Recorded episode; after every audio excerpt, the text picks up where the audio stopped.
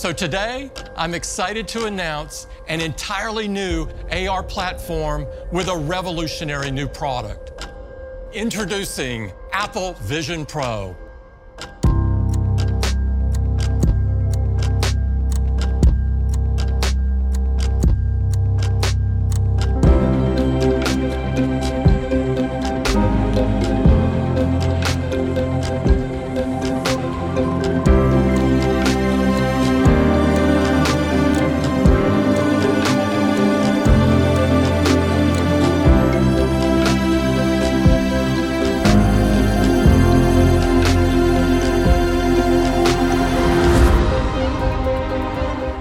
Hallo und herzlich willkommen zu Beyond Reality mit Anne-Sophie Panzer. Und Richard Gutjahr. ja, das ist sie tatsächlich, Anne-Sophie. Unsere Premiere, die allererste Folge zu einem ganz besonderen Anlass. Äh, für dich vor allem, Anne-Sophie. Äh, denn das ist sicherlich kein Tag wie jeder andere für dich. AR ist, man kann es nicht anders beschreiben, für dich dein halbes Leben, zumindest dein Berufsleben. Erzähl uns doch mal ganz kurz, wer du bist und warum Augmented Reality und dieser Tag heute, diese Keynote bei Apple heute, ein, ein, ein ganz besonderer Tag für dich war. Sehr gerne. Ja, ich bin die Mitgründerin von Zauber. Mein Mitgründer Stefan Marx und ich haben Zauber vor vier Jahren ähm, eine AR-Softwarefirma gegründet und wir erzählen seitdem beständig jedem, der es hören will und auch jedem, der es nicht hören will, dass sie bald kommt, die Brille. Und ja, heute war es dann soweit und das ist, äh, es war fast ein surrealer Moment. Wir haben das gemeinsam im Team vor dem Büro geguckt und ähm, irgendwie dachte man dann so, naja, irgendwie kommt jetzt, dann kommt, dann war man kurz davor zu sagen, na, jetzt kommt sie doch nicht und dann. Jetzt ist sie da. Wie muss ich mir das vorstellen? Also sie saß dann wirklich also draußen irgendwie vor einem Büro irgendwie auf Bierbänken und hatte dann eine Leinwand oder wie war das? Ja, es war so ein bisschen improvisiert. Wir hatten einen Computerbildschirm auf meine Elektroschwalbe gestellt und äh, haben uns dann auf die eine Seite des ähm, Bürgersteigs gesetzt und die, das, der Bildschirm stand dann so vor dem geöffneten Bürofenster. Wir haben so ein Souterrain-Büro in Berlin-Schöneberg und dann sind die Leute immer ganz vorsichtig durchgehuscht und einer meinte auch so, oh, ihr guckt die Apple Keynote. Aber er hat dann nur gefragt, gibt's ein neues iPhone? Äh. Sehr ja. geil, sehr geil. Ja, so stelle ich mir Berlin wirklich vor. Großartig. Und äh, wie viele wart ihr, damit wir so ein Bild haben? Vier, fünf Leute? Acht Leute. Acht Leute. Okay, alles klar. Ja. Großartig.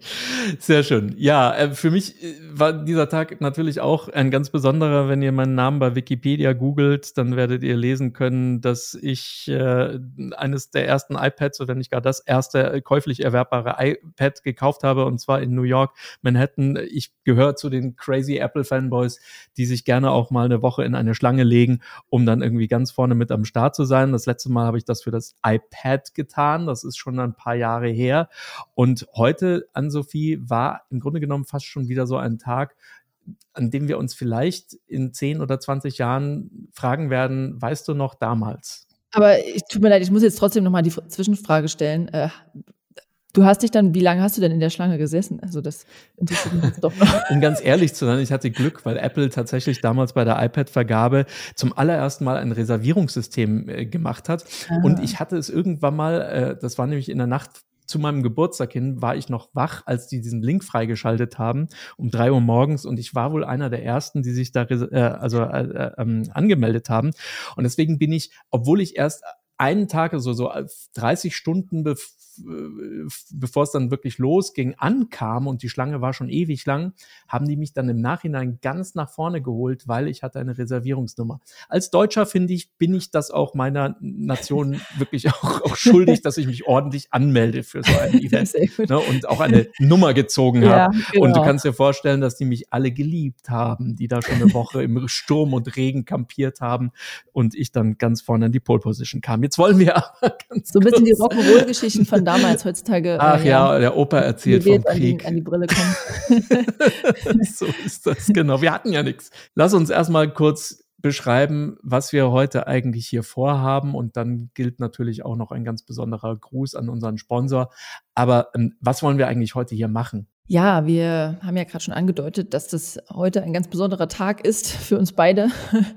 Und ähm, wir wollen im Prinzip das für alle Zuhörer auseinandernehmen. Wir wollen erklären, was das jetzt eigentlich bedeutet, dass diese Brille vorgestellt wurde und das jetzt wirklich die neue Medienrevolution wird. Genau. Und wir wollen natürlich auch deine Expertenrolle und Einschätzung da hören, denn du hast es schon gesagt, äh, die Firma von, von dir und Stefan, ihr seid äh, seit vier Jahren hauptberuflich sozusagen in dieser Welt, die jetzt erst so nach und nach für uns alle Realität wird. Und es gibt ja schon einige Brillen und deswegen glaube ich, ist es super spannend von dir zu erfahren, ähm, wie du denn dieses Produkt oder das, was wir heute zu diesem Produkt äh, gelernt haben, wie du das denn einschätzen äh, wirst. Im Übrigen ähm, wollen wir jetzt auch an dieser Stelle ein herzliches Dankeschön aussprechen und zwar an unseren ersten Sponsor für diesen, für diesen ersten Podcast oder die erste Episode dieses Podcasts. Denn ähm, es hat sich wirklich, als wir das im Social Web irgendwie vor einer Woche, glaube ich, erst spontan angekündigt hatten, gleich jemand gemeldet. Und zwar ist das die Augmented Reality Agentur K3.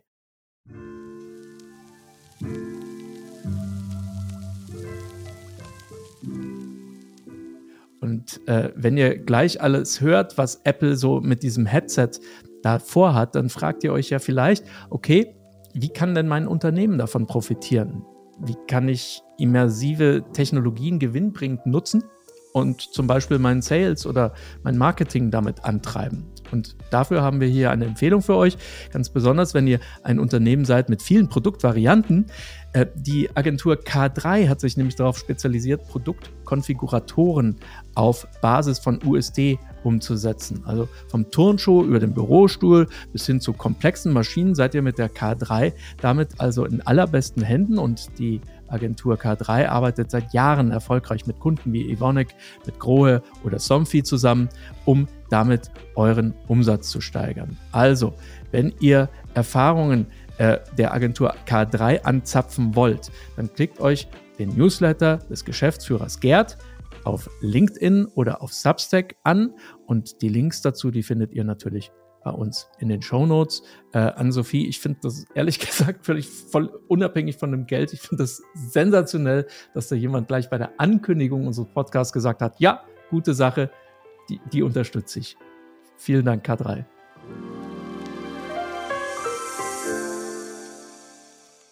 AR-Lovers for President. Absolut, ne? Ihr müsst ja zusammenhalten. Ihr, wie, wie, ist das, Anne, für dich? Weil du hast so lange jetzt quasi mehr oder weniger, ne? Ihr habt schon tolle Kunden, kann man bei euch auf der Webseite anschauen. Aber im Grunde genommen ist das ja noch alles so ein bisschen, wie soll man sagen, unter Ausschluss der Öffentlichkeit oder der Massenöffentlichkeit. Ihr habt einen Preis gewonnen. Ähm, da haben wir uns beide auch kennengelernt. Ich saß damals mit in der Jury.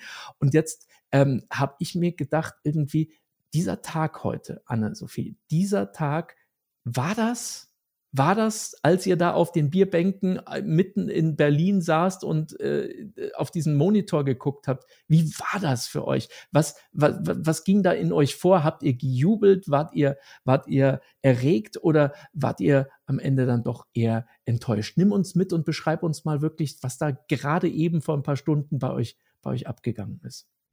Ja, also als natürlich Tim Cook dann auf die Bühne kam und sagte, One more thing und dann fiel so ein ganz kleines bisschen schon so ein Stressfaktor von einem ab, weil man dachte, um Gottes Willen, wenn die das Ding jetzt nicht bringen.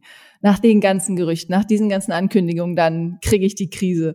Ehrlich. Und dann waren natürlich alle super aufgeregt. Wir saßen da mit Pizza und Bier und haben gedacht, so, was sind jetzt hier die Use Cases? Wie stellen Sie uns das vor? Ich will jetzt gar nicht so sehr vorgreifen. Ich weiß nicht, wir, wir werden dann sicherlich noch die einzelnen Details durchsprechen. Aber es war schon so, dass man eine Weile zugeguckt hat mit den ganzen Use Cases. Und dann dachte man so, also gerade wir, Location-Based AR, war es erst so ein bisschen, hm, naja gut, die Use Cases, das ist natürlich alles ziemlich geil, dass sofort total viele iPad-Apps auch ähm, auf dem Gerät dann verfügbar sein sollen. Aber das ist ja alles noch nicht so richtiges AR und es ist alles nicht draußen. Aber umso mehr man dann zugeguckt hat, habe ich mir dann gedacht, man muss sich auch selbst daran erinnern, weil man ja auch, man ist so eine Mischung aus ein Softwareproduzent für AR, ähm, aber auf der anderen Seite auch ein gehypter, die gehypte Fanmasse. Es ist eine Vorstellung gewesen für Entwickler, die ähm, bisher iPad-Apps produzieren und die sie jetzt auch für diese Brille produzieren sollen, weil Apple will ja, dass das Ding der totale Knaller wird. Die haben ja auch gleich gesagt, also Anfang 2024 ungefähr wird es in den USA dann verfügbar sein erstmal. Vielleicht gibt's dann schon was Cooles auf der South by damit. Später wird's dann äh, in anderen Ländern ausgerollt werden, nach und nach. Und damit das Ding dann wirklich fliegt, dann müssen da die Entwickler auch also die müssen mitgenommen werden und die müssen sich das angucken und müssen sagen, oh Gott, mir kommen so viele Ideen. Die haben, die haben nur die Basics gezeigt, die haben ja hier nur eine Notizen-App gezeigt und dann vielleicht gibt's noch diese Journal-App, ähm, die man noch benutzen kann. Und na toll, ich kann mir jetzt Excel-Tabellen in Mixed Reality angucken. Aber die Use Cases, das ist ja das, wofür die Entwickler, was die Entwickler bauen sollen. Und ähm, man fing an zu diskutieren und wie kann man das umsetzen? Und oh Gott, wird das dann äh, dieses, dass man die Hände wirklich nicht so weit hochheben muss, dass man nicht die ganze Zeit so wie in der HoloLens vor seinen Augen rumfuhrwerken muss.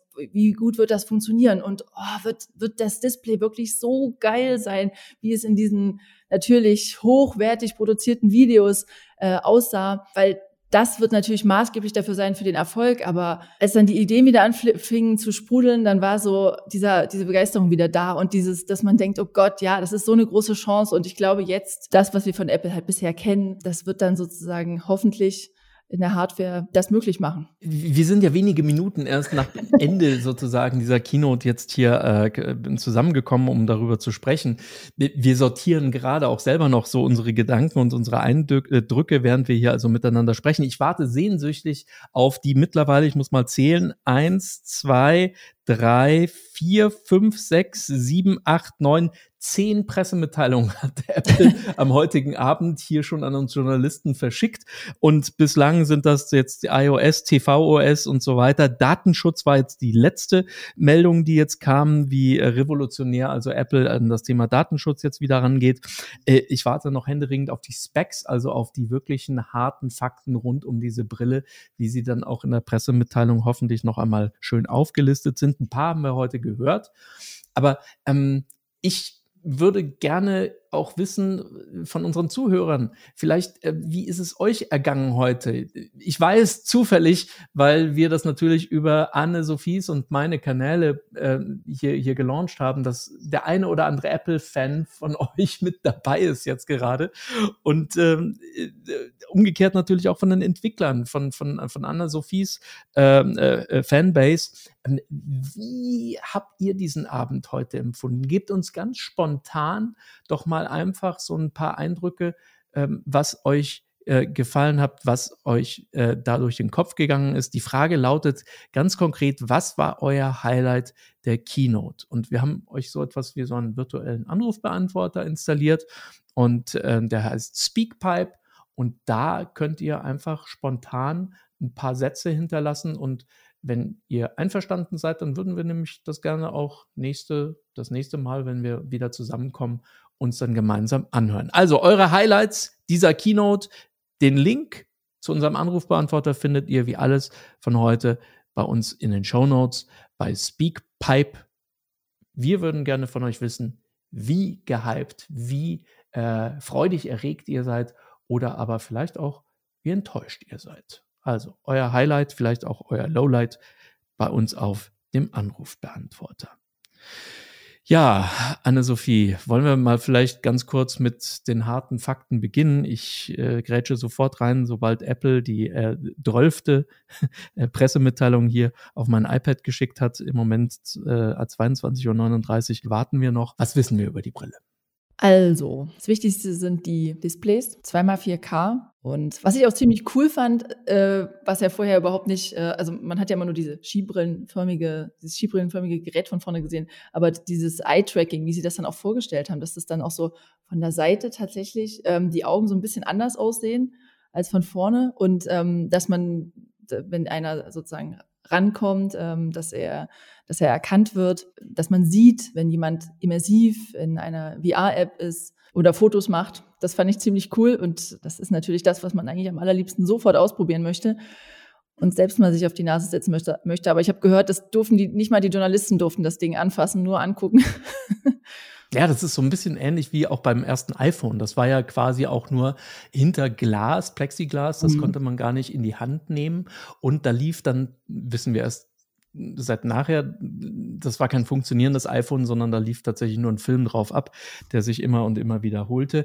Denn selbst die Vorführgeräte, die ähm, Steve Jobs plus die Havariegeräte für den Fall, dass es mit dem ersten Gerät nicht geklappt hätte, ähm, die konnten nur in einer bestimmten Reihenfolge bestimmte Apps abspielen und hätte Steve Jobs auf der Bühne verkackt und hätte aus Versehen die zweite Demo vor die erste gemacht, dann wäre das Ding eingefroren. Also da waren wirklich so viele, so viele, wie soll man sagen, ähm, Kinderkrankheiten. Fallstricke drin hinter diesem ganzen Ding. Das war eine einzige Zitterpartie, diese ganze iPhone-Demonstration. Und deswegen haben sie sich heute auch wirklich auf Nummer sicher auf alles verlassen und haben das ganze Ding einfach voraufgezeichnet. Und alle Entwicklerinnen und Entwickler, die im Publikum und vor Ort saßen, auch die Top-Prominenten, die saßen gar nicht im Steve Jobs Theater, sondern äh, die saßen alle draußen vor so einem Zelt und haben sich das im Freien angeschaut. So, die ganze Keynote begann ja damit, dass man sich also quasi so eine Brille erstmal selber aufsetzt. Das war das allererste Mal, dass wir so äh, gesehen haben, wie das Ding jetzt eigentlich ähm, aus der Packung rauskommt und dann setzt man sich das auf. Und da wurde ja gesagt, das allererste, was Sie sehen, ist das, was Sie sehen, nämlich der Raum vor Ihnen und alles, was drin ist und so weiter. Das ist dieser Pass-Through-Trick ne, dass man eigentlich zwar auf einen Bildschirm schaut, aber der Bildschirm, der ist an Kameras geknüpft, die also nach draußen führen und das sieht dann erstmal so aus, als würde man direkt in in, in, in, die, in die Natur, in die wirkliche Welt blicken. Dabei ist das ja nur ein Monitor, den man da auf der Nase hat. Und damit es keine Zeit, kein, kein Zeitversatz gibt, ne, damit, wenn man, ne, da kam dann irgendwie so schön im Werbespot, kickt ein Junge einen Fußball und man hat das Ding auf, aber man kann den Ball trotzdem stoppen oder fangen, weil nämlich quasi da kein Zeitverzug ist zwischen dem Bild, was die Kamera aufnimmt und das, was man dann auf die Augen projiziert bekommt. Und das haben andere Brillen offenbar noch nicht so gut hinbekommen. Wow, ähm, zwölf Kameras soll das Ding haben. Warum braucht ein, ein Gerät zwölf Kameras, Anne-Sophie?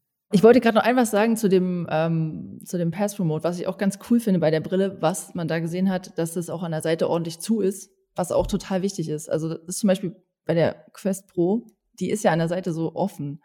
Ach so, das zerstört die Illusion. Apple nennt das Leitziel, also dass das wirklich alles hermetisch abgeschnitten ist äh, drumherum, damit eben genau dieser, dieser Effekt, diese, dieser, dieser Zaubereffekt sozusagen äh, nicht kaputt gemacht wird, wenn man links und rechts dann trotzdem in die wahre Realität schielen kann. Es ist zwar schon so, wenn man es dann zum ersten Mal sieht, hat man schon gedacht, na gut, okay, es ist halt schon irgendwie ein bisschen dicker, als man sich vorgestellt hat, durch diese Versiegelung an der mhm. Seite. Und die kann man auch individuell anpassen. Das fand ich ja auch abgefahren. Die ganze Brille besteht offenbar aus drei Komponenten.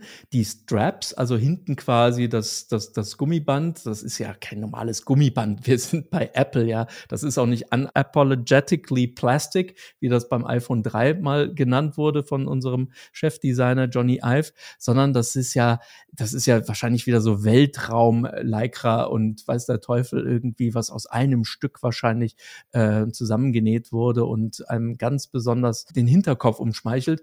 Und der zweite Teil, nämlich genau das, was du gemeint hast, dieser Leitziel, der muss offenbar individuell angepasst sein an die unterschiedlichen Kopf- und Gesichtsformen der Menschen. Die haben tausend verschiedene Köpfe wohl gescannt und daraufhin verschiedene ähm, Leitziels designt und offenbar muss man sich die maßgeschneidert im Apple Store oder irgendwie anhand von irgendwelchen äh, Home-Studien oder sowas oder vielleicht scannt man da erstmal seinen Kopf ein. Ich weiß es nicht wie, aber die sind wirklich dann ma fast maßgefertigt, je nach Schädelform, die du dann eben hast. Das war, also klingt wahnsinnig spannend.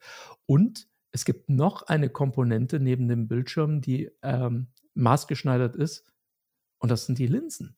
Das sind die Linsen. Und da kommt das, was wir beim Apfeltalk, den du schon vorher erwähnt hast, wo wir freundlicherweise groß rüber an die Kollegen äh, letzte Woche äh, spekuliert haben. Da kommt nämlich dann die Verbindung zu Zeiss, Zeiss äh, Deutschland äh, her. Die machen nämlich exklusiv die Brillengläser für diese Brille. Total irre. Und die lassen sich dann da irgendwie reinschnappen oder magnetisch oder wie auch immer, keine Ahnung. Und das, äh, das finde ich schon sensationell, dass du also eine Brille hast, die du wirklich individuell anpassen kannst, musst eigentlich auch, um damit vernünftig arbeiten zu können. Denn ganz klar, dir nutzen die zwei 4K auflösenden Displays vor den Augen nicht, wenn du, wenn, wenn du Brillenträger bist. Und dann gerade diese Use Cases, zu denen wir gleich kommen, nämlich zum Beispiel Word-Dokumente oder irgendwelche äh, Grafikdinger zu machen, äh, die musst du ja gestochen scharf sehen können, gerade wenn du sie mitten im Raum irgendwie etwas kleiner auch platzierst. Also total abgefahren, oder? Ja, ja. Ja, ja, du, es ging ja auch so schnell. Ich hatte, nein, nein, überhaupt nicht. Äh, überhaupt nicht. Ihr saßt ja draußen mit Pizza und habt euch wahrscheinlich alle irgendwie die Hucke voll gesoffen. Und äh, aber auch ohne das, ohne das, Anne-Sophie, ich habe ich hab mir vorgenommen, nach unserer Podcast-Aufzeichnung, dass ich mir die ganze Keynote nochmal von vorne bis hinten anschaue und zwar in minus 0,8 Geschwindigkeit, weil ich habe den Eindruck, die haben es doppelt so schnell abgespielt, damit sie, damit sie, damit sie alles unterbringen, was sie, was sie vorhatten heute. Das war eine der längsten Keynotes überhaupt von Apple. Die war über zwei Stunden. Ich glaube, so zwei Stunden und sieben Minuten habe ich gestoppt, aber äh, korrigiert mich bitte. Ich bin immer noch ein bisschen aufgeregt und ich schaue immer noch auf das Apple, äh, auf die, da kommt die Presse. Ja, jetzt haben wir sie. Okay, die Hardware. Jetzt gerade kommt die offiziell auf Deutsch übersetzte. Die habe ich nämlich noch gewartet, nicht, dass wir hier irgendwelches falsches Wording ähm, äh, verwenden. Und jetzt schauen wir mal bei den, bei den Tags äh, Tech-Specs. Also, ist eine, ich finde das immer so schön, Anne-Sophie, diese, diese, diese, äh, diese Apple-Sprache, die, die einfach nicht tot zu kriegen ist. Diese ganzen Adjektive, ne, revolutionär, phänomenal und so weiter. Ich lese einfach mal so ein bisschen vor, dann ähm, äh, äh freuen wir uns einfach an dieser Apple äh, Distorted Reality Sprache.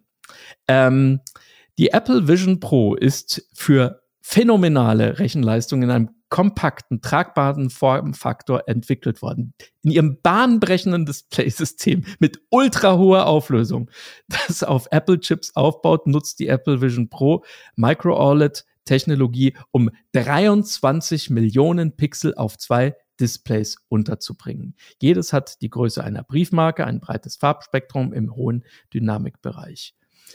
Und jetzt wird es immer schwieriger. Zusammen mit den spezia speziellen Kata die optischen Linsen, die unglaubliche, unglaubliche Schärfe und Klarheit ermöglichen, sorgt dieser technologische Durchbruch für atemberaubende Erlebnisse. für Anwenderinnen, die eine Sehkorrektur benötigen, können optische Einsätze von Zeiss verwendet werden, die Wiedergabetreue und Genauigkeit beim Tracking der Augen sicherstellen. Und so geht das weiter. Ähm, zwei Chips äh, und zwar, ne, also wir alle wissen es, unsere äh, Mac Pros und ähm, äh, MacBooks und, und, und äh, ja jetzt auch Studios und auch iMacs gibt es schon eine Serie, die Minis haben auch also diese ähm, äh, Silicon äh, Chips von, von Apple, also Spezialanfertigungen, aber davon ist nicht nur einer in dieser Brille, sondern zwei. Und da ist jetzt ein neuer mit dazugekommen. Ich glaube, da hieß R1, R1 das ist schon eine ganz schöne Materialschlacht. Wir haben also zwölf Kameras, fünf Sensoren, wir haben zwei Hammerchips, die alleine schon wahrscheinlich irgendwie ein, ein, ein ganzes Rechenzentrum irgendwie äh, speisen könnten. Und, ähm, und das Ganze irgendwie verbaut in diesem, in diesem, du hast es gesagt, schon etwas dickeren Aufsatz. Aber das muss ja dann auch alles irgendwie super schocksicher sein. Ne? Das ist ein, ein, ein, ein, ein Computer, den man jetzt zum allerersten Mal am Körper trägt.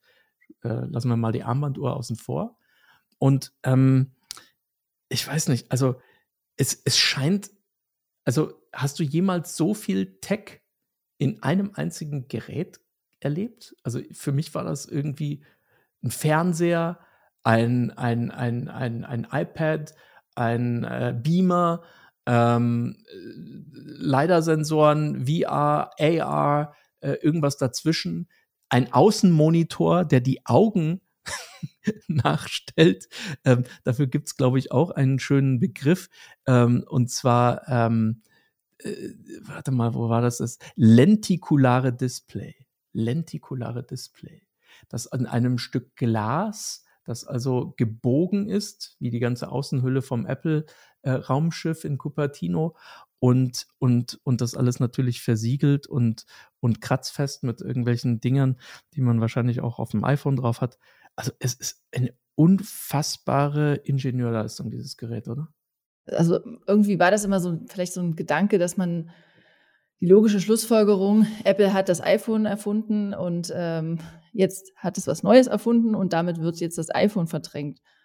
Aber so wie diese Präsentation war, wirkt es auf jeden Fall erstmal so, als will Apple das MacBook abschaffen oder einfach unsere, die, die Geräte, an denen wir sozusagen eigentlich jetzt den ganzen Tag immer sitzen, äh, und die, dass wir die ähm, in die Brille bringen. Und ja, das ist natürlich, dafür wünscht man sich ja auch diese Leistung, ne? Also diese ganzen Anwendungen, die, auf die jetzt alle die sicherlich ähm, sich über, überlegen werden, wie können sie einen Use Case schaffen, den man äh, in der Brille benutzen kann. Hm, die müssen ja auch sozusagen darauf laufen. Und ähm, was ich besonders spannend fand, war auch äh, diese 3D-Kamera, von der Sie gesprochen haben. Diese Aufnahmen mit den Kindern gezeigt haben. Die erste 3D-Kamera, die Apple eingebaut hat. Das war, ja, genau. Und es war auch tatsächlich der einzige, ähm, der einzige Moment, wo, wo man tatsächlich mal rausgegangen ist. Ne? So, das war ja etwas, was ich mir eigentlich immer die ganze Zeit gewünscht habe, so ein Use Case draußen. Ich weiß nicht genau, das, das hätte mich bei dir interessiert. Ist bei dir wirklich ein Use Case rausgesprungen, wo du gesagt hast, das ist das Killer-Ding, damit wird Apple äh, versuchen, dieses Gerät zu verkaufen? Weil, um nicht so vorwegzunehmen, ich tat mir da heute ein bisschen schwer. Die haben eben ja, keine ja, Sportanwendung gemacht, die haben aber Entertainment, sie haben Gaming gemacht, sie haben sehr viel Arbeits-Use-Cases vorgestellt. Das waren ja auch die Live, also nicht Live-Demos, aber das waren dann auch die drei Demos von den Entwicklern, denen sie das Gerät schon mal vorher gegeben haben oder zumindest das äh, Vision äh, OS, äh, mit dem man dann die Apps programmieren kann. Also da waren unterschiedlich, dann war auch Entspannung, dass man sich also dann quasi, äh, weiß ich nicht, was in die freie Natur damit wegbeamt und da ein bisschen einfach Atemtraining äh, macht und solche Scherze. Aber, aber gab es diese eine Anwendung, Anne-Sophie, wo du gesagt hast, das ist das, wo Apple jetzt erstmal so einen Schwerpunkt gesetzt hat? Als sie das erste Mal das Rädchen benutzt haben und dann gezeigt haben, wie sie von, wie diese, diese, diese, diese Baumlandschaft sich so erweiterte und dann full um dich rumging. Und dann mein, haben sie vom Fokusmodus gesprochen und dann hat sofort mein Mitgründer aufgerufen. Das ist genau das, was ich brauche. Davon habe ich, das habe ich doch immer gesagt. ja, also ich denke, das auf jeden Fall ähm, wird schon, es wird äh, die Anwendung, sich voll in seiner Arbeit zu vertiefen zu können, mehrere Displays vor sich aufbauen zu können ähm, super fokussiert zu arbeiten, ohne Ablenkungen. Man hat ja eben sozusagen die Kopfhörer auch schon integriert und du kannst dich quasi wirklich dann richtig abcanceln und kannst dich, äh, kannst ja wahrscheinlich sehr fokussiert arbeiten. Und ich meine, gut, was sie dann noch mehrmals betont haben, wie großartig das ist, ist ja ähm, ein bisschen so der Kinomodus, ne? egal wo du sitzt, ob im Flugzeug oder zu Hause in deinem großen Wohnzimmer, kleinen Wohnzimmer, Kämmerchen. Äh, du kannst quasi dir die Illusion aufbauen, dass du, ja, dass du einen riesigen Kinosaal vor dir hast. Also sie haben schon einige wirklich so Use Cases vorgestellt, die sind, glaube ich, auf jeden Fall sehr spannend. Aber da geht auf jeden Fall noch mehr. Also ich denke wirklich, das ist einfach so, das ist natürlich der Anfang. Das ist, ich glaube, es wird morgen massenweise weltweit Artikel geben, wo Leute enttäuscht darüber sprechen werden, wie wenig Use Cases es gibt, genauso wie es sozusagen bei der Apple Watch am Anfang wenig Use Cases gibt. Aber das ist vielleicht auch das Schöne, also gerade für solche Leute wie uns, weil dann irgendwie, ja, die sozusagen die Fantasie offen bleibt, für uns dann da sich coole Sachen auszudenken. Das ist wahrscheinlich auch der Grund und warum man dieses Gerät, wofür man ja früher immer ein extra Apple-Event au, äh, aufgerufen hätte, dass die das auf der WWDC, also auf der Worldwide Developers Konferenz, verkündet haben. Denn erstens, das Gerät gibt's noch gar nicht im Laden. Zweitens, können die davon gar nicht so viele herstellen. Und drittens, werden sie wahrscheinlich nicht sehr viele außerhalb der Apple Community verkaufen. Denn wir haben noch gar nicht über den Preis geredet, Anne-Sophie. Es, in meiner Twitter-Timeline wurde spekuliert und da hat ein sehr guter Freund von mir, der ist Marktanalyst, also der hat, der, der, der, der dealt mit Hunderten von Millionen von Dollar an Anlegerkapital äh, und der hat kurz vor der Apple Keynote verkündet und so weiter, das Ding wird wahrscheinlich unter 3000 Dollar kosten. Damn. Und jetzt kommt's, pass auf, wieder nochmal die offizielle Apple. Ist gut, dass die gerade in der Minute kam, wo wir den Podcast gestartet haben, denn ich lese jetzt mal vor. Äh, Achtung, jetzt kommt das Kleingedruckte. Hört, hört. Preise und Verfügbarkeit. Apple Vision Pro kostet ab, ab 3499 US-Dollar. Davon war in der Keynote keine Rede, dass es ab 3000, da stand nur 3400, ich habe sehr genau darauf geachtet. Also in der, in der Pressemitteilung sind sie vorsichtiger. Ne? Wird im nächsten Frühjahr auf apple.com Frühjahr nicht anfangen, sondern Frühjahr, also äh, nicht etwa gleich am 1. Januar, sondern Frühjahr geht ja, wissen wir, Frühjahr geht ja bis April rein.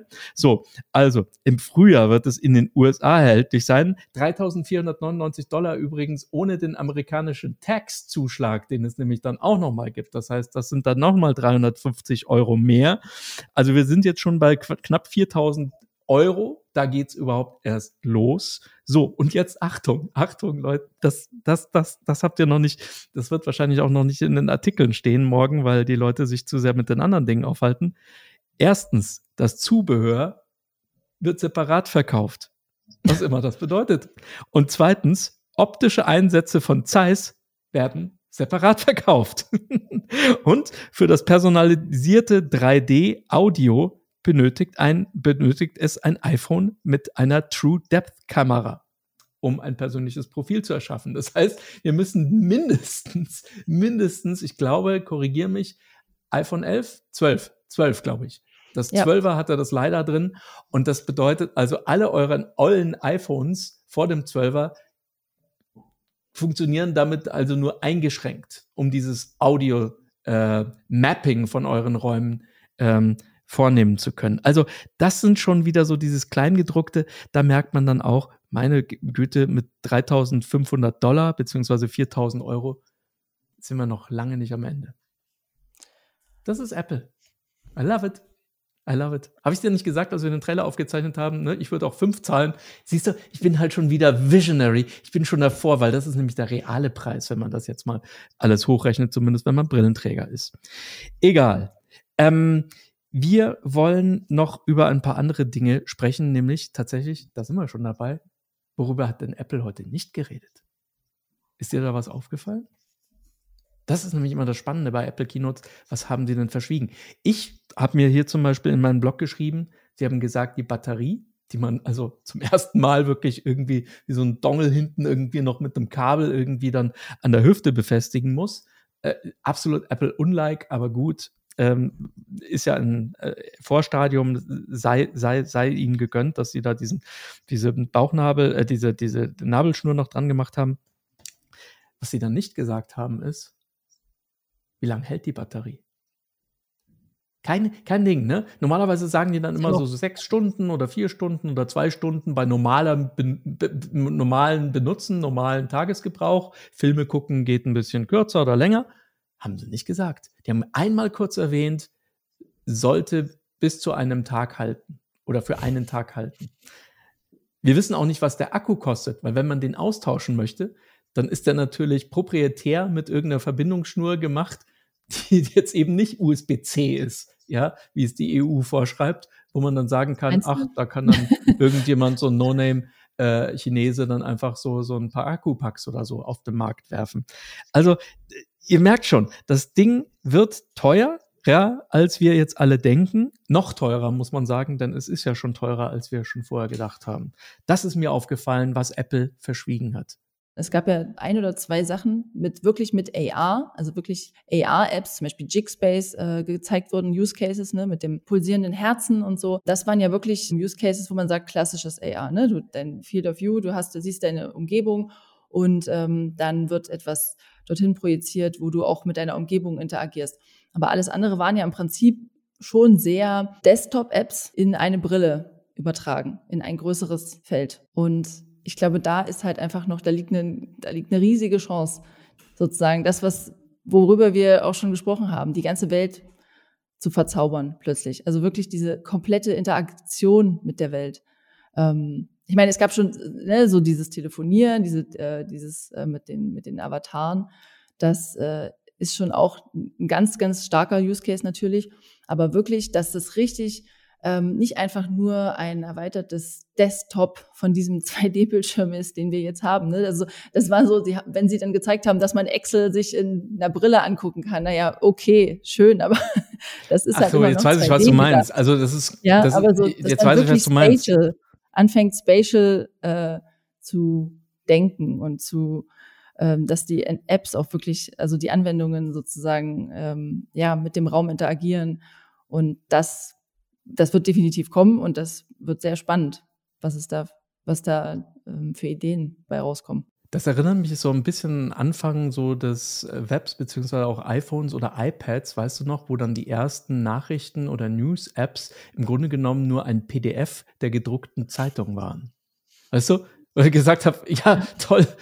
Das, also dafür braucht man nicht so ein Gerät, dass ihr jetzt eins zu eins das gleiche macht, was ich mir auch irgendwie äh, aus dem Briefkasten fischen kann, sondern ne, das hat so viele Möglichkeiten und ihr habt das noch gar nicht weiterentwickelt, konzeptionell und weitergedacht. Aber ich glaube, da tun wir Apple ein bisschen Unrecht, weil dafür sind ja dann auch so Leute wie ihr da, die Entwickler und die Softwarefirmen oder Agenturen wie K3, dass die sich dann einfach hinsetzen und sagen, okay, was können wir jetzt damit machen. Also jetzt haben wir die Hardware. Ist ja auch mega cool, dass das sozusagen dann auch, äh, ja, Unity-Apps, äh, man kann das sozusagen direkt mit Unity entwickeln. Das macht die Sache natürlich auch viel einfacher. Und es läuft ja jetzt gerade noch diese State of the Union. Und das ist ja das Spannende, Anne-Sophie. Äh, wir haben ja da einen kleinen Spion sitzen in Cupertino, der gerade da für uns eifrig mitschreibt und der dann hoffentlich nächstes Mal, wenn wir wieder äh, mit der nächsten Folge rauskommen, uns dann noch sehr viel detaillierter Auskunft geben wird, was denn da tatsächlich auch in den Hinterzimmern besprochen wird. Denn das ist ja das Schöne, wenn man persönlich dort ist als Entwickler, da kommt man mit echten Apple-Mitarbeitern ja auch in Kontakt. Und ich war ja auch schon zweimal dort bei der WWDC und ähm, das ist auch tatsächlich so, die sind dann hinter den Kulissen äh, ein Stück weit, ein Stück, nicht viel, aber doch ein Stück weit offener, als wenn sie hier offizielle Pressemitteilungen verschicken. Das ist super spannend. Mir ist übrigens noch was eingefallen, weil du gerade gesagt hast, ein Hammer-Use-Case wäre also äh, eben auch diese ähm, FaceTime-Telefonie. Wir haben zwar gesehen, wie jetzt wieder so sozusagen die Gesichter in den Raum projiziert werden, ja, also immer noch in viereckiger Form, die man sich dann überall hinschieben kann. Spatial Audio macht dann, dass man dann auch den Sound genau aus der Ecke hört, wo auch das Fenster gerade aufpoppt mit der Person, mit der Schwiegermama oder wem auch immer. Aber eins haben wir nicht gesehen, Anna-Sophie, und zwar, was sehen denn eigentlich diejenigen, die uns anrufen umgekehrt von uns, weil wir haben ja eine Brille auf dem Kopf. Es gibt keine Kamera sozusagen, die unseren ganzen Kopf filmt. Wäre auch blöd, weil wir haben ja eine Brille auf. Das sieht scheiße aus, wenn man mit jemandem telefoniert, der so eine Brille auf hat. Ähm, und da haben die angedeutet, aber wir haben es nicht gezeigt bekommen, dass man sich also einen Avatar, Apple nennt das in Apple-Sprech jetzt Persona, dass man vorher also diese, sein Gesicht abscannt und dann kreiert Apple eine ja, sagen wir mal, nicht Comic-Emoji, ähm, ab, ein, ein, ein, ein Cartoon von einem, sondern es soll, sollte schon so fotorealistisch wie möglich aussehen. Aber um ehrlich zu sein, Anne-Sophie, das, was ich dort gesehen habe, sie haben es auch ganz schnell wieder weggeblendet, das sah noch nicht wirklich fotorealistisch aus. Und schwebt das, schwebt das dann im freien Raum, wenn ich jetzt jemanden anrufe, der so eine Brille hat? Ist da so ein Kunsthintergrund aufgezeichnet? Also was kriegt das Gegenüber, das einen mit FaceTime anruft, denn eigentlich von einem zu sehen, wenn man selber die Brille auf aber gar nicht weiß, wie man sozusagen, ne, was da nach außen gesendet wird? Die Augenbrauen liftet. Wahrscheinlich oder wenn man irgendwie äh die Zähne fletscht oder sonst was. Du siehst dann eben aus wie dein personalisiertes äh, FaceTime-Bild. Das haben sie doch heute auch angekündigt. Genau, aber wahrscheinlich äh, mit, äh, also es wird so, so ein bisschen aussehen da wie so arbeiten die noch dran. Die arbeiten, das haben die noch nicht fertig. Ich schwör's dir, die arbeiten da noch dran. Das war heute nur so ein kleiner Zwischen, so, so ein Prototyp oder mhm. so. Und die wollten uns das einfach noch nicht zeigen, weil es einfach noch nicht fertig war. Aber das ist auch da, muss ich sagen, kein großer Unterschied damals zur Apple Watch und äh, vor allem nicht zum iPhone, denn äh, als Steve Jobs auf die Bühne getreten ist und gesagt hat, One More Thing und so weiter, ähm, und das wird die Welt der Telefonie verändern, da war, waren gerade mal wirklich zwei oder drei halbwegs funktionierende Prototypen fertig. Das, das ganze OS und so weiter, das, das, das, das, das passte da noch gar nicht rein. Das war noch gar nicht fertig.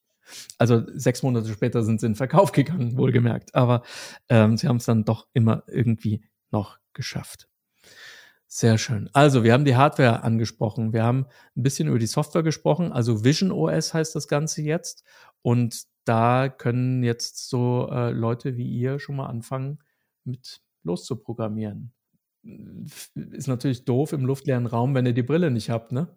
Genau, wir müssen jetzt auch abwarten natürlich und Tee trinken. Vielleicht eventuell müssen wir uns auch einfach im Apple Store anstellen und dann. Aber wie schon gesagt, also es ist halt toll, dass sie ähm, auch sozusagen mit Unity da zusammenarbeiten. Das heißt, äh, wenn man eben diese Game Engine verwendet beim Entwickeln und auch natürlich, dass die, dass äh, iPad-Apps äh, sofort dort auch drauf laufen sollen und in den App Stores, äh, also in dem, in dem Vision OS App Store verfügbar sein sollen. Und deswegen ähm, ist im Prinzip das Prozedere, dass man sich jetzt überlegt, wie kann man, ne, was für eine Idee hat man für diese Brille, wie kann man das sozusagen spatial umsetzen. Und ansonsten, wie dann die technische Implementierung aussieht, das werden wir einfach sehen, sobald Apple da weiteres bekannt gibt. Um es abzuschließen, ich habe irgendwie heute eine, eine Sache mir gedacht, mit der bin ich dann auch rausgegangen aus der Keynote, als alles vorbei war. Ich habe mir gedacht, was wird das Device sein, was heute auf der Abschussliste steht? Was Apple am ehesten wirklich ersetzt hat. Um ganz ehrlich zu sein, Anna-Sophie, ich kann es mir nicht vorstellen, dass ich Videoschnitt oder irgendwelche wirklich, weißt du, wo man wirklich ganz mit ganz kleinen Nuancen nur irgendwie einen Frame zu viel oder zu wenig abschneidet oder so. Das ist diese Fisselei. Ich mag das auch nicht übrigens auf einer Glasplatte auf dem iPad machen. Ich brauche dafür eine Maus oder irgendein Präzisionsding, mit dem ich wirklich ganz genau das Pixel treffe, was ich verschieben will. Ich kann mir das nicht vorstellen, dass ich auf diesem Gerät ähm, also so Präzisionsarbeit machen möchte. Was ich mir vorstellen kann, dieses große, also dass ich wirklich fünf, sechs, sieben verschiedene ähm, ähm, äh, Screens habe, die ich mir dann Minority Report Style-mäßig dann immer so hin und her ziehen, größer und kleiner machen kann. Das kann ich mir vorstellen, um eher passiv Dinge zu lesen oder grobschlächtig einfach irgendwelche Sachen abzurufen, wo ich jetzt nicht genau auf den Millimeter treffen muss. Aber eine Sache, glaube ich, die finde ich hammerhart. Und an die habe ich ehrlich gesagt in der Dimension im wahrsten Sinne des Wortes nicht gedacht. Die Art und Weise, wie du den Raum abdunkeln kannst, um dir Bilder anzuschauen, Videos anzuschauen, fernzusehen, vielleicht auch zu spielen. Apple hat leider noch nicht so wahnsinnig viele gute Spiele, aber das fand ich phänomenal und ich habe mir gedacht, wow, wenn ich mir einfach, weißt du, einfach so mit dem, mit der Crown, mit diesem Drehrädchen, mich so ein bisschen raus aus der Realität nehme, ein bisschen im Hintergrund noch die Realität habe, weil ich möchte schon sehen, wenn jemand einen Raum betritt oder mich irgendwie blöd anguckt oder mir die Zunge rausstreckt. Aber wenn ich es einfach nur ein bisschen dunkler kriege und dann den Screen, aber die Vision of Field sozusagen, mir so aufpumpe, als säße ich im Autokino in der dritten Reihe und, und, und, und habe dann einen Mördersound direkt auf den Ohren. Also ich glaube, ich, wenn ich so ein Gerät habe, dann würde ich so nach und nach sogar auf meinen Fernseher verzichten, weil der kann diese Dimension und dieses immersive Gefühl, dass ich da jetzt wirklich den Film wirklich fast bis zu meinen Augenränder sehe, also ja. so groß, weißt du, da bräuchte ich, eine, bräuchte ich ein größeres Haus oder Wohnung oder wie auch immer, um mir diesen, diesen Trick, den das ja den Augen vorspielt, äh, an die Wand zu nageln. Und so einen großen Bildschirm könnte ich mir wahrscheinlich gar nicht leisten. Schon allein von der Stromrechnung nicht. Also für mich war die Killer-Applikation heute tatsächlich ein geiles Videokonsumgerät oder Gaming-Konsumgerät, Video, äh, Work-Konsumgerät, wenn ich nicht ständig nur sitzen will, sondern auch ein bisschen rumlaufen will.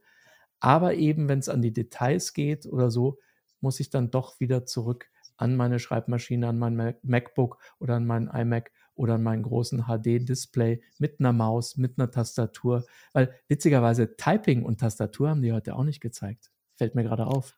Kein einziger Use Case, wo man irgendeine Tastatur getippt hätte. Doch, man konnte die Tastatur an. Ich will jetzt nicht sagen. Aber eine echte, eine Hardware-Tastatur. Es war keine projizierte naja, Tastatur. eine echte Hardware-Tastatur. Aber das finde ich eigentlich auch ziemlich gut, so, wenn man sagt, okay, man hat da. Ja, ich wollte es nur sagen, ne? Also da gab es ja so viele Spekulationen ja. und es ja. gibt ja auch so viele Firmen, die versuchen, da mit einer virtuellen äh, Tastatur darum zu machen. Das hat sich Apple geschenkt. Aber, aber denkst warum. du nicht, dass ähm, so äh, schon am ehesten, um zu deiner Frage zurückzukommen, oder mhm. ja. dass, dass es nicht am ehesten vielleicht auch ein iPad ersetzen kann? So, wenn du mhm. mal die Apps, die, also so ne, Videobearbeitungs-Apps beispielsweise, jeglicher Couleur, äh, die sind ja schon auch so ein bisschen, damit man sie eben auch so mit seinen grobschlächtigen Wurstfingern, also ich zum Beispiel, äh, bedienen kann unterwegs, wenn es ein bisschen wackelt im Zug. Und ähm, da sind das auch noch so Anwendungen, wo man dann auch so konzentriert ist, wo es einen auch eigentlich meiner, also mich stört es dann weniger, wenn ich dann sage, okay, dann muss ich wirklich immer auch viel mit den Fingern so hm, und fein und rumjustieren und so weiter. Ähm, wenn ich auf dem Sofa sitze, möchte ich schon eigentlich wirklich nur den Finger ganz zart heben müssen, damit ich irgendwas lauter, leiser oder wie auch immer dimmen äh, muss. Aber ich glaube, dass das, äh, das, das sind, die sind ja schon so designt, dass sie auch so, wenn sie mit Fingern funktionieren, dass, dass man sie, dass sie nicht so ganz zart detailliert, ne? Man kann eben das nicht alles ganz einzeln anwenden. Du, anwählen. Jetzt, wo du sagst, jetzt, wo du sagst, also, äh, also ich, ich, ich habe ja Kinder, ich dachte irgendwie, ich bin schon das Ende der Evolution, aber meine Kinder, äh, die, die, die setzen da nochmal einen oben drauf. Ähm, Kinder, ja, im Alter so von 10, 11 Jahren, sitzen auf der Couch, schauen einen Film, haben auf dem iPad ein Fenster offen und auf dem Telefon noch ein drittes Fenster. Also ne, Second Screen, meine Generation, mhm. das ist schon wieder total outdated, also ohne unter drei Bildschirmen gleichzeitig ähm, arbeiten die erst gar nicht, ja. fangen die überhaupt gar nicht an, erst einen Film zu gucken oder so. Ja. Das ist die Freundin noch auf dem einen Bildschirm, auf dem anderen läuft TikTok. Ne? Und TikTok haben sie dann nochmal untergliedert in zwei Bildschirme. Ich habe gedacht, ich fall vom Glauben ab, weil ihnen das einfach noch zu wenig Input ist für ihr Hirn. Ja, die gucken zwei dachte, zwei Screens, zwei, ja, genau. Nee, ja. die gucken zwei Screens auf TikTok gleichzeitig an und das, das, tun auch, alle ihre Freundinnen, weil denen das, das, erste einfach zu lame ist, weißt du, das ist zu, zu, zu, zu, zu langatmig, zu episch, zu, zu, zu Buddenbrooks-mäßig, weißt du, viel zu lange, kommt zum Punkt, ja. Ich, ja, acht Sekunden Videos, wer will sich denn das anschauen? Viel zu lang. So, und deswegen also drei Screens und einer davon ist nochmal gesplittet. Das ist die Medienrealität der Zukunft. Und da muss ich ganz ehrlich sagen, das leistet diese Brille. Ne? Also du schaust den Film an und dann machst du dir einfach noch so dein Instagram-Fenster rechts daneben oder drunter oder wie auch immer. Und das kann ich mir sehr, sehr geil vorstellen. Obwohl also, ich glaube, dass man da auch mit Fokus-Modi wahrscheinlich sich, ne, wir, wir, hatten ja vorhin über diesen äh, Fokussiermodus gesprochen, diesen Arbeitsmodus, dass man das sicherlich sich nicht gut einstellen kann. Aber wo du gerade von dieser Generation sprichst, ich finde das so toll an jungen Leuten, auch so an Gen Z und so, dass die eben auch an so eine, ich meine, das ist ja, wird natürlich ähm, gesetzt im Fall, dass das sozusagen the next big thing ist. Ähm, es ist ja auch ein ganz, dieses Spatial geht ja nicht nur für Entwickler, sondern auch äh, für die die User, die sich daran gewöhnen müssen. Wir kennen das ja mit unseren ganzen Usern, die unsere AR-Apps verwenden, also momentan noch auf dem Smartphone. Und dieses Bewegen, dieses Interagieren im Raum, das ist einfach so neu. Ähm, das, das ist halt immer total cool, wenn wir Apps mit Kindern oder mit jungen Leuten, Entschuldigung, wenn wir äh, Apps zum Beispiel, wir haben jetzt ein ARPG-Game auf einer mittelalterlichen Burg entwickeln wir gerade und ähm, wenn wir da User-Tests machen und dann immer so die die wirklich siebenjährigen Kinder ankommen und sich das iPad schnappen und dann da losmarschieren und das Ding halb durchgetestet haben. Da habe ich der Mutti noch die dritte Einweisung gegeben, wie das jetzt funktioniert mit AR. Man kann nicht zoomen auf dem Bildschirm, sondern man muss rangehen und zurück. Und dann, wenn man dann so hinter denen mal herläuft und guckt, äh, wie sie das benutzen. Und dann sagen sie, oh ja, also alles cool, ja, hier, hm, da gab es mal einen kleinen Hänger, aber ach, kein Problem, da habe ich einfach nochmal neu gestartet, ausprobiert. Nee, das ist alles easy ja, das habe ich, das, nee, das musst du mir nicht erklären, das habe ich so verstanden. Habe ich nur einfach ausprobiert. Und ähm, ja, das ist, äh, ich zähle auf die Gen Z, auf die, wir, wir nennen sie Generation Zauber, äh, die dann sozusagen auch total äh, die Bock darauf haben, auf dieses Spatial Storytelling. Also, ne, Hast du denn irgendwie noch eine An eine Anwendung jetzt äh, irgendwie noch parat für Unternehmen, die heute zuhören und sich überlegen, Mensch, was kann ich denn auf diesem Ding machen? Apple hat ja so zwei, drei Use Cases heute mal ganz schnell angerissen. Einmal haben sie Anatomie, so ein Herz gezeigt, dass man so in alle Richtungen auseinandernehmen kann. Das geht wahrscheinlich eher so in den Bildungsbereich. Dann hatten sie aber auch eine Fertigungsstrecke für eine Produktionsstraße da drauf. Da, sind, sind das so, so Anwendungen, von denen du glaubst, dass die in Zukunft wahrscheinlich mehr werden durch solche Gadgets? Auf jeden Fall. Also es wird, ich denke, dass sich da super viele Use Cases auftun.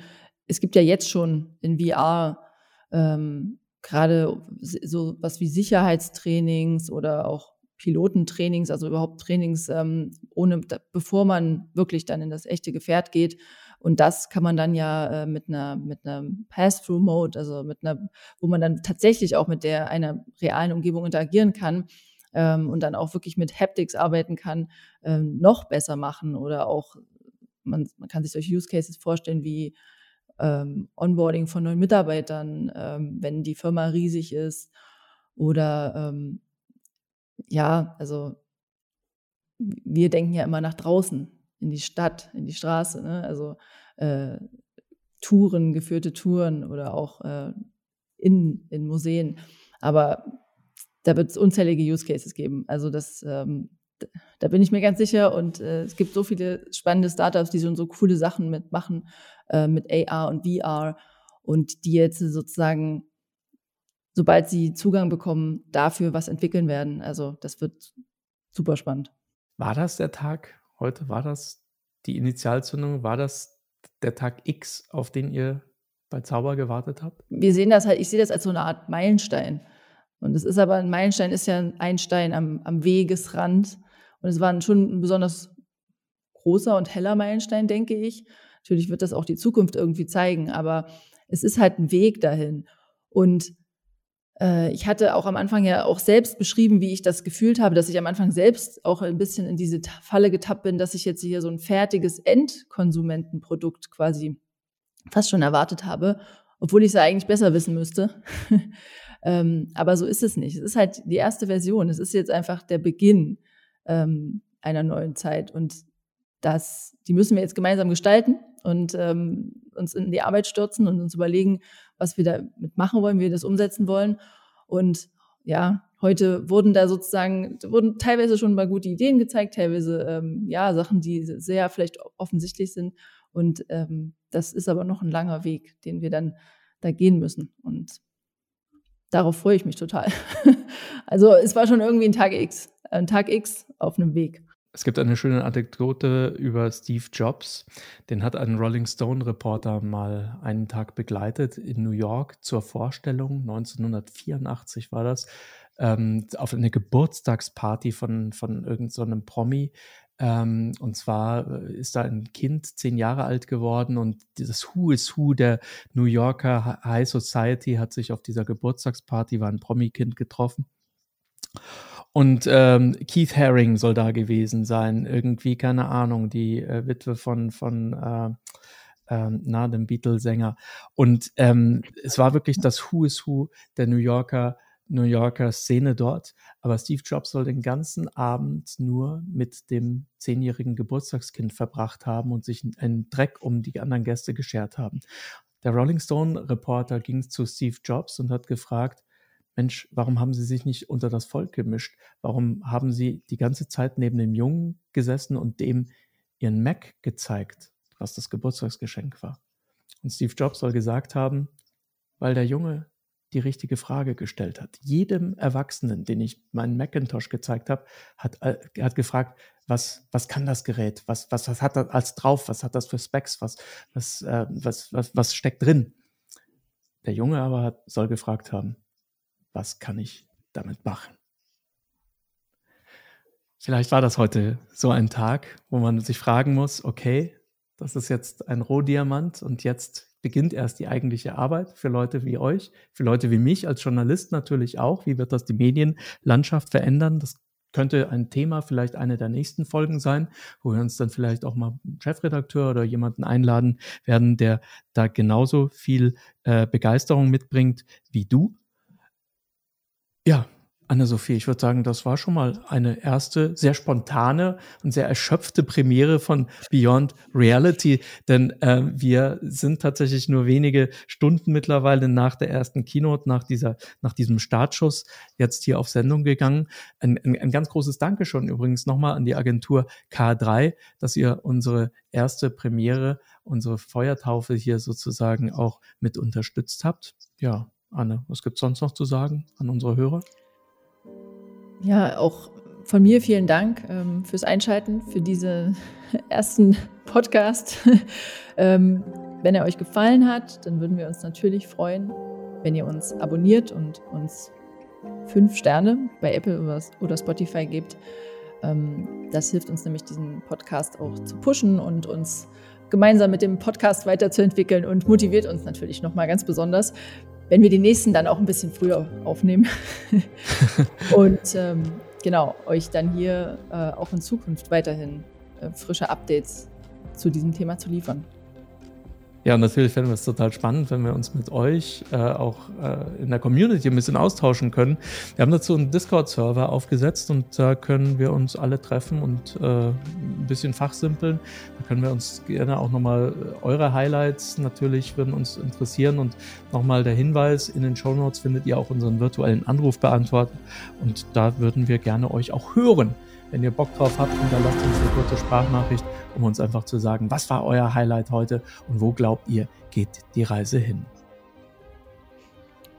Wir hören uns dann das nächste Mal in, am Donnerstag in einer Woche und da haben wir dann auch einen Gast, der heute mit dabei war in Cupertino vor Ort live und uns bestimmt eine Menge zu berichten hat, was er heute und auch in den folgenden Tagen auf dem Apple Campus ähm, sonst noch so aufschnappen kann. Denn eines ist klar, was wir heute gesehen haben, war definitiv erst der Startschuss. Ja, ich denke auch. Äh, Anne-Sophie, vielen Dank. Wir sind beide todmüde. Es geht auf Mitternacht zu und ich muss mir die Keynote jetzt nochmal mit reduzierter Geschwindigkeit anschauen. Das, das war einfach too much und ich habe wahrscheinlich auch nur die Hälfte mitbekommen, was wir da heute gesehen haben. So, so begeistert und so ähm, voller Vorfreude war ich. Vielen Dank fürs Zuhören alle miteinander und wir hören uns demnächst hier auf diesem Podcast. Ciao, macht's gut. Ciao. 哼 哼